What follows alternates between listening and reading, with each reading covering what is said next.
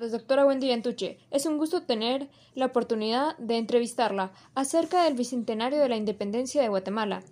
Permítame informarle, dicha entrevista es fundamental para el desarrollo del blog sobre este tema, titulado La obra de la libertad, ¿cuál es su precio?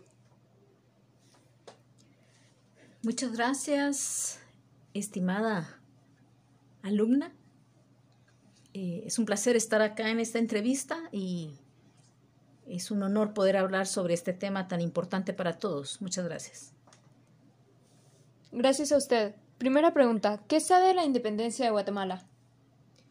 La independencia se data para septiembre de 1821. Es una independencia del país que había conquistado eh, este territorio durante eh, después de que vino Cristóbal Colón y pues hubo muchos cambios en el país con la gente que era nativa y dueña de esta tierra. Entonces la independencia fue de España. Muy interesante. Y según esto que usted me dice, este año que conmemoramos 200 años de la independencia de Guatemala, ¿qué tipo de nación se ha construido? Como todo en este mundo tiene varias partes, partes buenas, partes malas, se han construido muchas cosas en el desarrollo, especialmente em, en las ciudades han crecido, también ha mejorado eh, la forma en que se cultiva, en que se hacen los productos eh, para la eh, vivencia diaria del pueblo, muchos otros mecanismos y pues obviamente se han cambiado de desde las construcciones, las viviendas, hasta los lugares y las entretenciones del pueblo. Y han habido muchas cosas buenas, pero también eh, han habido cosas que no han cambiado mucho. Siempre hay corrupción en el poder eh, que se ejerce y pues de ellos debería de ser de quien nos deberíamos de independizar. Gracias, agradezco su perspectiva. Y con todo lo que usted sabe, ¿qué nos dice el Bicentenario de Guatemala? Que empezó una época diferente en la que los guatemaltecos empezaron a hacer sus propios métodos para la economía, para el cultivo, pues siempre influenciados por los países que, que están con más poder económico y que siempre tienen pues eh, parte de poder que el mismo gobierno nacional les, les otorga para recibir ellos mm, algunos beneficios. Gracias.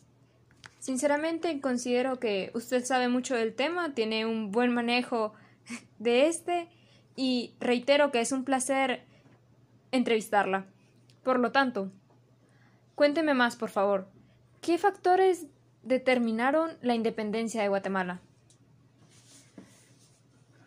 Posiblemente el hecho de, de no ser dueños del propio lugar, de que siempre hubiera alguien más que organizara y sobre todo la pobreza, ¿verdad? Pero al final la misma gente que, que promovió la independencia pues volvió a las mismas y el pueblo siempre sufriendo y en pobreza y es algo que, habría que erradicar, sobre todo en el área de la educación y la salud, porque es donde más eh, se ve dañado el pueblo y, y pues no hay equidad. Sin duda es preocupante la situación que se vive diariamente en Guatemala. Por lo que Está de acuerdo con que el proceso desarrollado en 1821, titulado Independencia de Guatemala, deba llamarse como tal. ¿Cómo lo llamaría usted?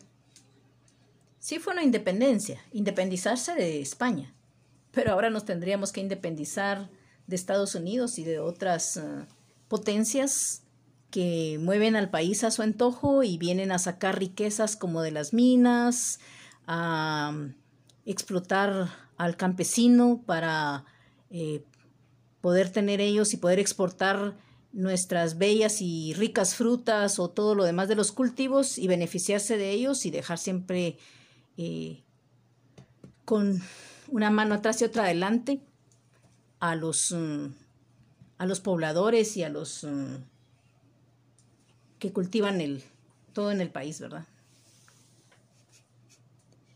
Muchas gracias. Sin duda, la información que usted me, proporciona es sumamente valiosa para el, para el desarrollo de nuestro blog.